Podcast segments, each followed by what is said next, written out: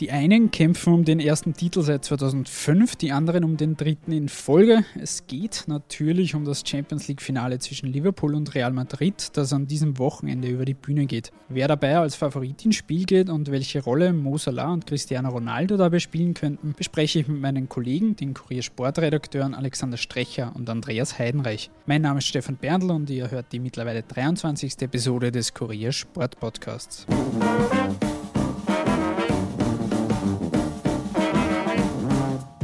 Servus ihr beiden im Podcast.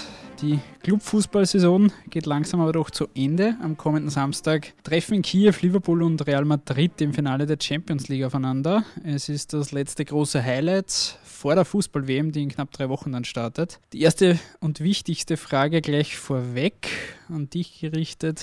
Alex, gibt es in diesem Spiel tatsächlich einen Favoriten und wenn ja, wer ist das? Für mich gibt es einen leichten Favoriten und zwar Real Madrid aufgrund ihrer Routine und dass sie jetzt äh, schon mehrfach in letzter Zeit in einem Finale stehen. Das Champions League-Finale, Liverpool hat einmal das Europa League-Finale erreicht und verloren und daher glaube ich um eine Spur mehr Real Madrid. Siehst du das ähnlich, Andreas, oder glaubst du, dass doch Liverpool aufgrund der Form vielleicht in den letzten Champions League-Spielen leicht zu favorisieren ist? Ja, ich sehe es eigentlich so wie der Alex. Ähm, aufgrund dessen, dass äh, Real die weitaus erfahrenere Mannschaft ist und dass sie auch schon in dieser Zusammensetzung länger beieinander ist. Äh, man muss sich äh, vorstellen, Sie sind zum dritten Mal hintereinander im Champions League-Finale und sie werden dabei nahezu ident auftreten, was die, was, die, was die Aufstellung betrifft. Nur vor zwei Jahren, 2016, war der Pepe noch dabei und es ist durchaus möglich, dass wir am Samstag jetzt die gleiche Aufstellung sehen wie, wie vor einem Jahr im Champions League-Finale oder vielleicht auch nur eine Änderung. Das spricht schon äh, für Real und das spricht auch äh, für den Charakter dieser Mannschaft, über so viele, über so einen langen Zeitraum beieinander zu bleiben und immer noch äh, so erfolgreich zu sein und immer dann äh, da zu sein, wenn es darauf ankommt. Äh, das zeigt, dass da sehr viele Siegertypen drinnen stecken, die ganz genau wissen, worauf es ankommt und das ist äh, der Grund, warum ich auch Real leicht favorisiere. Während sie jetzt in der Champions League eben das dritte Finale hintereinander erreicht haben und den dritten Titel holen könnten hintereinander, läuft es ansonsten eigentlich nicht so wirklich wie geplant für Real. Sprich, das Champions League-Finale ist ja auch ein wenig dazu da, jetzt die Saison noch zu retten. In der Liga ist man nur Dritter geworden, im Pokal ist man schon im Viertelfinale ausgeschieden. Wie bewertet ihr die Situation der Spanier und inwieweit hängt da auch ein bisschen der Job von Zinedine Zidane dran an diesem Finale? Also grundsätzlich mache ich mir wenig Sorgen um den Herrn Zidane. Es stimmt aber, dass, dass in Madrid äh, ja, der Anspruch unglaublich hoch ist, wahrscheinlich nirgendwo auf der Welt so hoch wie äh, im Fußball wie bei, bei Real. Die Meisterschaft war durchwachsen von Beginn an. Und ja, für die Königlichen zählt oder für einen Präsidenten Florentino Perez zählt ganz einfach die Champions League extrem viel. Also sie wollen ja nicht nur die Königlichen sein, sondern auch die Könige von Europa. Und das merkt man ganz einfach in dem Wettbewerb. Diskutiert um den Trainer wird immer. Äh, und äh, selbst wenn sie gewinnen und dann in der nächsten Saison einen schlechten Start haben, wird wieder diskutiert. Also das ist eigentlich etwas, das immer wieder aufkommt. Also sitzt Zidane jetzt, unabhängig davon, wie das Finale jetzt ausgeht, fest im Sattel oder wird er bald einen neuen Job suchen müssen? Ich würde sagen, bei Real ist alles möglich. Äh, wenn man zurückdenkt an 1998, wo Jupp Heynckes die Champions League gewonnen hatte und dann gehen musste, weil er die spanische Meisterschaft nicht geholt hat, da sieht man schon, dass der Verein sehr speziell ist und dass da wirklich alles äh, zuzutrauen ist. Ich denke aber, er kann sich auf jeden Fall mit einem dritten Titel einen, ein, ein Denkmal äh, selbst bauen, Sedan. Wenn ihm das gelingt, könnte ich mir auch vorstellen, dass er von selber sagt, ich, ich, ich gehe ab, weil viel mehr geht dann nicht. Aber es ist auf der anderen Seite wie der Alex auch äh, natürlich realistisch, dass, dass er gehen muss, wenn er diesen Titel jetzt nicht holt, von Vereinsseite aus. Kommen wir zum Herausforderer Liverpool. Die haben eine durchaus beachtliche Saison gespielt, vor allem eben in der Champions League jetzt das Finale erreicht. In der Liga sind sie Vierte geworden, aber einer der größten Erfolge war wahrscheinlich eh, dass sie im Viertelfinale Manchester City ausgeschaltet haben in der Champions League, die einer der großen Favoriten waren, da sie ja auch in der Liga so ziemlich jeden Rekord heuer gebrochen haben, den es zu brechen gab. Ist das unter Klopp das beste Liverpool, das wir seit längerem, seit einigen Jahren gesehen haben?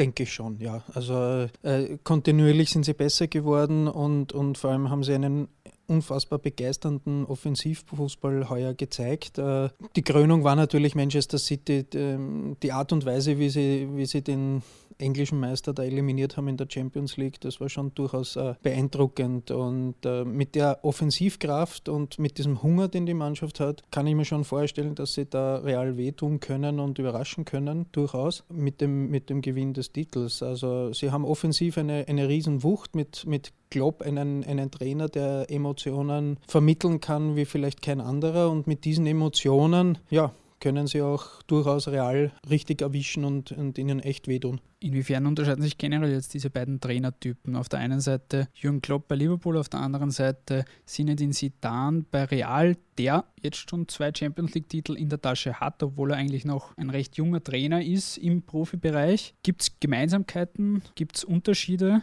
Gemeinsamkeiten gibt es äh, wahrscheinlich eher weniger. Also ich sehe da zwei völlig konträre Trainertypen. Der eine war als Fußballer Weltklasse, der andere hat in Deutschland in der zweiten Liga gespielt und musste sich dann als Trainer weit mehr emporarbeiten und hat auch viel mehr Erfahrung als Sidan. Also Jürgen Klopp, ich habe es erst vor kurzem recherchiert, hat knapp 800 Profispiele in seiner Trainerkarriere gecoacht und Sinedan knapp 200. Das sagt schon ein bisschen was über die Erfahrung aus. Auf der anderen Seite ist natürlich Sinedin Sidan jemand, der ganz genau weiß, ähm, wie man mit ganz großen Stars umgehen muss. Und ich denke, er macht es äh, perfekt äh, in der Umsetzung mit Ronaldo, Marcello und so weiter. Also das sind, das sind sehr eigenwillige Charaktere und er schafft es offenbar besser als jeder andere zuvor vor, äh, die bei Laune zu halten. Einen riesigen Anteil am Erfolg der Liverpool in dieser Saison hat ohne Zweifel Stürmer Mo Salah. Er hat den 51 Pflichtspielen 44 Mal getroffen und wurde auch zum Spieler des Jahres in der Premier League gekürt. Wie schätzt ihr seine Leistungen ein und was traut ihr ihm noch zu? Von vielen ist er ja schon auf eine Stufe mit Messi und Ronaldo gestellt worden, vor allem was diese Saison jetzt betrifft. Aber kann er das auch über einen längeren Zeitraum, wie das Ronaldo und Messi die letzten Jahre bewiesen haben, auch schaffen?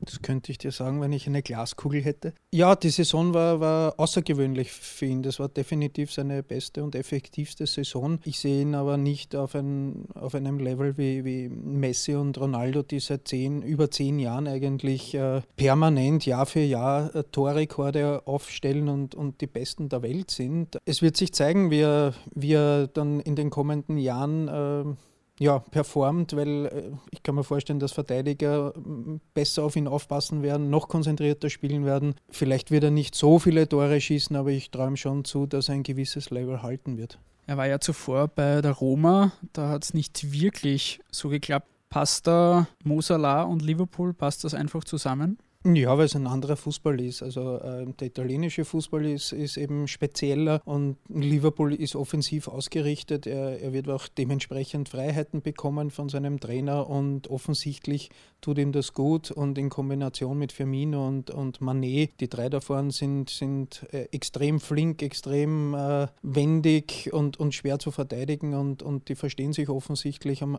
zumindest auf dem Platz sehr gut. Das merkt man und ich glaube schon, dass das, äh, dieser Stil Spiel ganz gut zu ihm passt. Wenn man jetzt die beiden Teams für das Finale vergleicht, fällt eigentlich vor allem auf, dass die Offensivabteilungen einiges im Petto haben. Können wir da jetzt von diesem Finale erwarten, dass das ein sehr unterhaltsam und sehr torreiches Spiel wird? Ja, ich gehe davon aus, dass es torreich wird. Vor allem äh, bin ich gespannt auf das Tempo von Liverpool, dass sie gleich zu Beginn auf den Platz legen werden, wie da Real äh, reagieren wird. Im Halbfinale war es so, dass die Bayern auch schon äh, sehr, sehr hoch attackiert haben und auch schon früh versucht, versuchen wollten, Real äh, zu stören. Und Real hat aber da die ganze Klasse ausgespielt oder natürlich auch ein, wenig Glück gehabt, aber sie haben sehr gut verstanden, mit Ruhe äh, von hinten herauszuspielen und, und somit ähm, das, die Pressingreihen von den Bayern teilweise auszuspielen. Liverpool beherrscht dieses Offensiv, dieses Angriffspressing allerdings noch deutlich besser als die Bayern. Und man kennt das Tempo der drei angesprochenen äh, Stürmer von Liverpool und da bin ich schon sehr auf die ersten 20 Minuten gespannt. Für Liverpool wäre es der erste Titel seit 2005. Real haben wir jetzt schon genügend gesprochen, da wäre es der dritte in Folge. Auch eine Marke, die wahrscheinlich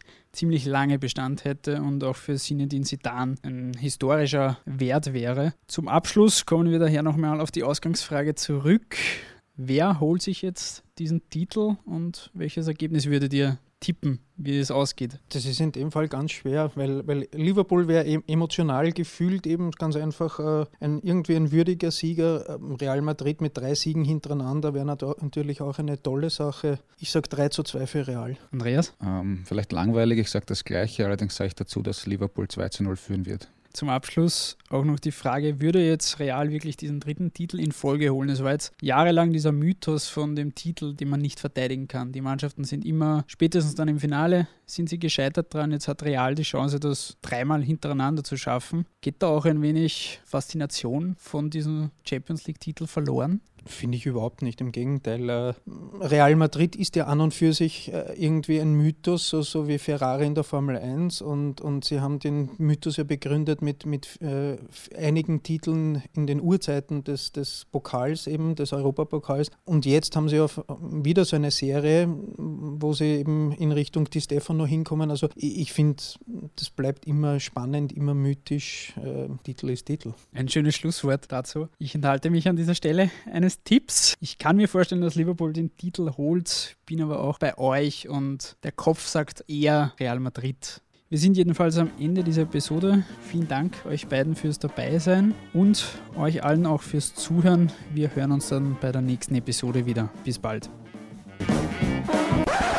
Kommando zurück. Dieser Podcast ist noch nicht ganz am Ende, denn das von uns besprochene Champions League-Finale ist nicht das einzige, das in diesen Tagen stattfindet. Nur wenige Stunden nach der gemeinsamen Aufnahme ging nämlich das Frauenfinale zwischen Wolfsburg und Olympique Lyon über die Bühne. Und den Französinnen gelang genau jenes Kunststück, das Real Madrid bei den Herren gerne schaffen möchte. Sie gewannen den dritten Champions League-Titel in Folge. Die Wolfsburgerinnen hatten schlussendlich in der Verlängerung das Nachsehen, verloren da in Unterzahl dann doch relativ klar mit 1 zu 4. 4. So viel von meiner Seite und nun verabschiede ich mich tatsächlich. Wir hören uns beim nächsten Mal wieder.